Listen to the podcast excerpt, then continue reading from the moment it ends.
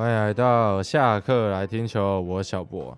OK，那这个礼拜的主题呢，因为另外一位 Alvin 他因为有一些工作上面的安排，所以没有办法来自行录制，所以这个礼拜的主题是只有我一个人 solo。OK，那就先来提到的是五月二十三号是魏全跟兄弟在洲际的比赛。那照理来讲，讲比赛的内容都是会留到上周回顾来讲嘛。不过呢，今天的主题要讲的部分呢，是在五月二十三号这一场比赛，兄弟以十比七击败了魏全。那这一场特别是在哪里呢？这场的比赛时间是来到一点零三分，因为中间是有下雨的情况。那原本是在九点多的时候是暂停了比赛，在经过整理之后，然后裁判开完会之后决定。竟然是在十一点要来复赛的，那照理来讲呢，通常十一点已经很晚了啦。你打正常的比赛，你打到十十一点已经已经已经很后面了。你可能十点都不一定要继续打下去，天母十点都不能打了。另外一边看 Josh 直播的人都已经在票选啦啦队，不知道票到哪里去了。值得一提的是，目前这一场是中华职棒目前打最久的比赛嘛？那原本的记录呢，是在二零二二年的十月七号，那是富邦对上统一，那最后富邦是以五比四击败了统一。那这两场有一个共同点呢，就是主审都是我们的罗君宏老师。那我只能说罗老师真的是非常非常辛苦啊，战两场破纪录的比赛。目前中华职棒历史上战过最多场跨日比赛的。的裁判呢，是我们的江春伟老师，那是占了三场的主审，一场的雷审跟一场的线审。那目前是五场，那也是目前最多跨场比赛的裁判。那第二名呢，则是我们苏建文老师，那是在三年里面占了四场的跨日啊。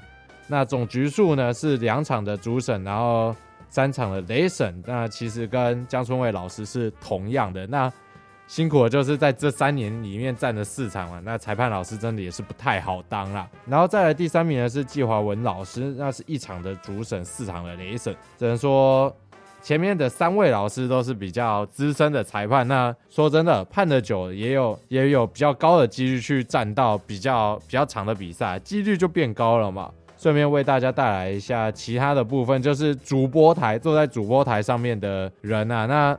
原本听说在五月二十三号这一场的比赛，听说原本是杰顺的班，但是最后是磊哥杨振磊去跟他换班的，所以杰顺是逃过了一劫。我们的奶哥可能就没有这么的没有这么的幸运啊，最后是要播到一点零三分，真的是非常非常的累。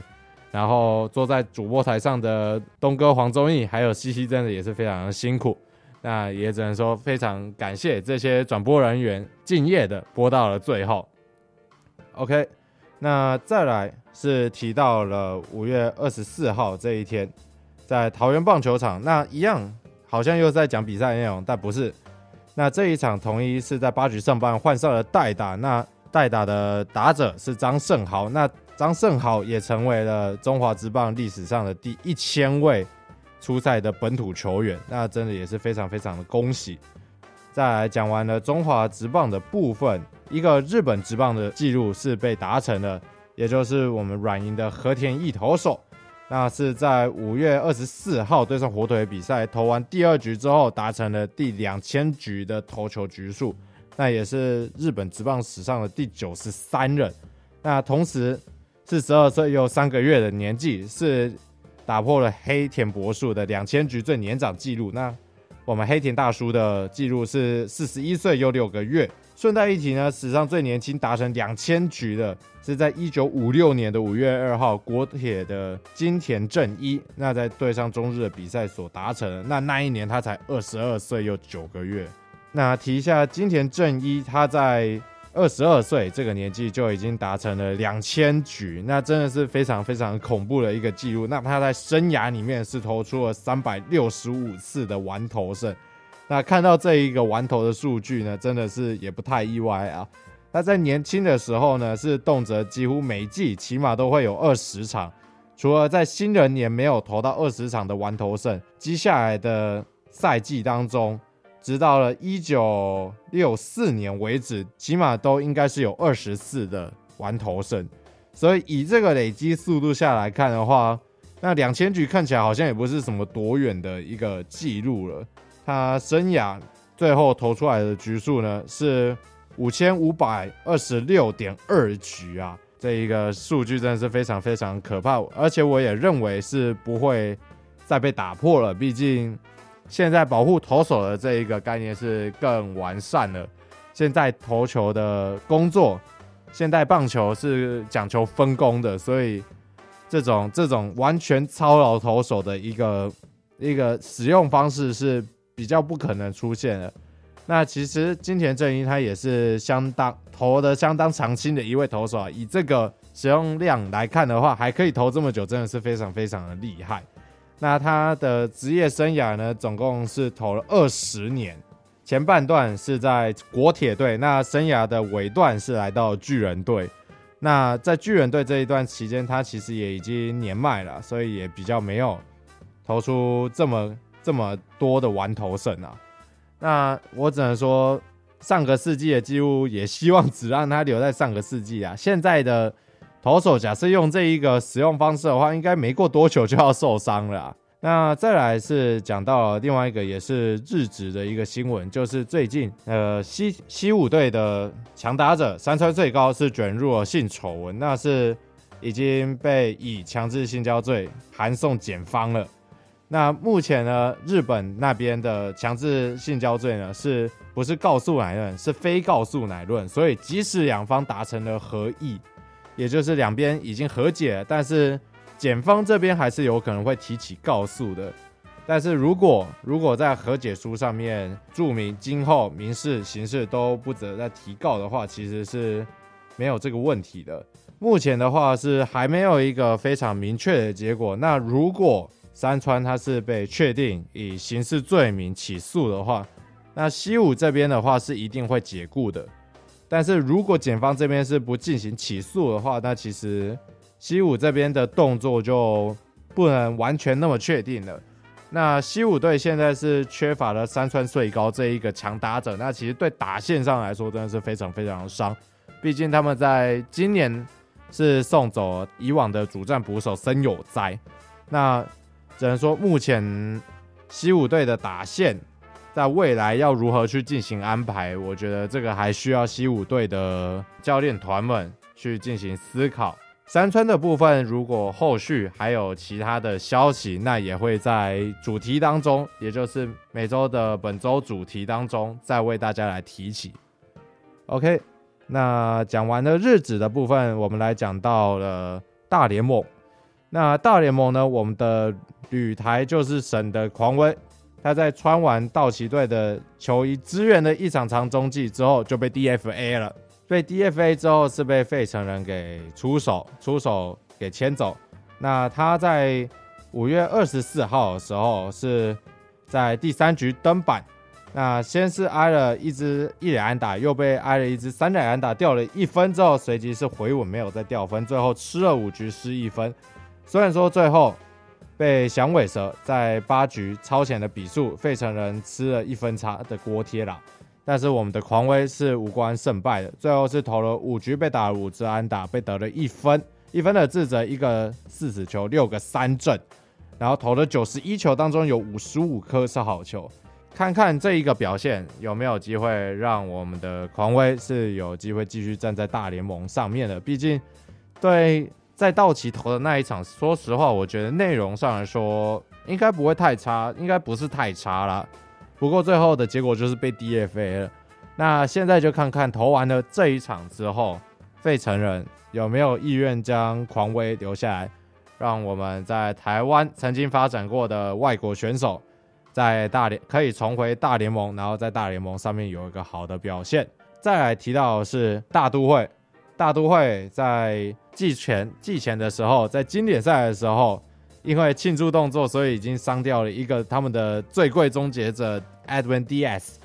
那在五月二十三号的时候，大都会的主力打者 Francisco Lindo 在对上了老东家克里夫兰守护者队的时候，是敲出了再见一击，帮助球队赢下了胜利。不过就在他冲回去，他的队友冲进场要大肆庆祝的时候，那时候他想起了他的队友 Edwin Diaz，因为在经典赛的时候在跳起来庆祝，所以最后脚受伤，所以他最后决定是脚踏实地的跟他的队友来分享这个赢球的喜悦。那我只能说。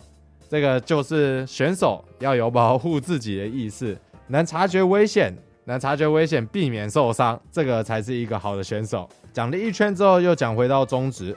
那中职的部分呢？最近肯特，肯特他在对上乐天桃园的比赛，在五月二十一号是投出了七局无失分的好投。这一场呢，他得到了他本季的第五次的牵制出局。那目前也已经离联盟纪录的单季七次牵制已经非常非常接近，而且他目前也才五月而已，目前也才花一个多月的时间，竟然就已经达到了五次的牵制。这么，那联盟记录的保持人呢？其中一位也在富邦悍将的教练团里面，也就是投手教练罗曼。那罗曼又说到，那个他的牵牵制记录好像快被打破了，然后。肯特只是跟他说，球季还很早，还不知道谁会保持这个记录。那我只能他回去，呃，富邦领队等明年。那我只能说，果然被注意到了。果然，果然，罗曼是注意到了有人要打破他的记录。也不过啦，就像就像之前张泰山在受访的时候里面讲的，记录这个东西本来就是拿来给后辈来打破的嘛。那肯特呢，他在签字的部分也的确蛮有一套的。他的牵制动作跟他的投球动作，其实人说人家说投球有共轨效应嘛，那我只能说他的投球，他的牵制跟他的投球动作也有一个共轨的效应，只差手是往左边甩，不是往前面甩。因为他的这一个比较特别的一个牵制的这个动作，然后加再加上他以前以前教练的培养训练出了他对比赛的解读的能力。然后自己也会跟球队的内野手去讨论，所以他在牵制的这个部分才会有这么好的一个功力啊。那也的确，解读比赛本来就是选手们应该要具备的一个能力。那也很高兴，我们的肯特也许有机会在这一季来创下中华之棒的另外一个历史的新页，也希望可以在这一季啊看到这一个历史的时刻啊。然后最后提一个有趣的。就是我们的大叔兄林志胜，在五月二十四号的时候，这一场这一场在洲际的比赛是英语联赛了。在詹子贤跟西西的 IG 上面都有看到一个帅气在雨中洗澡的人影，那是看到我们的智胜啊，是直接拿起他的洗发精，直接跑到了跑到了休息区那边，因为休息区有一部分是没有遮没有遮的，所以。是可以直接在那边接风沐雨的，竟然就直接拿着洗发精站在休息室那边，是直接洗起了澡啊！那也只能说真的是非常非常的好笑啊，也的确是相当幽默。那最后的最后啦，还是给各位一个消息，就是我们的玉成，我们的国防部长张玉成呢，他因为他的伤势还有一点酸痛，所以首场的复健赛日期是延后了。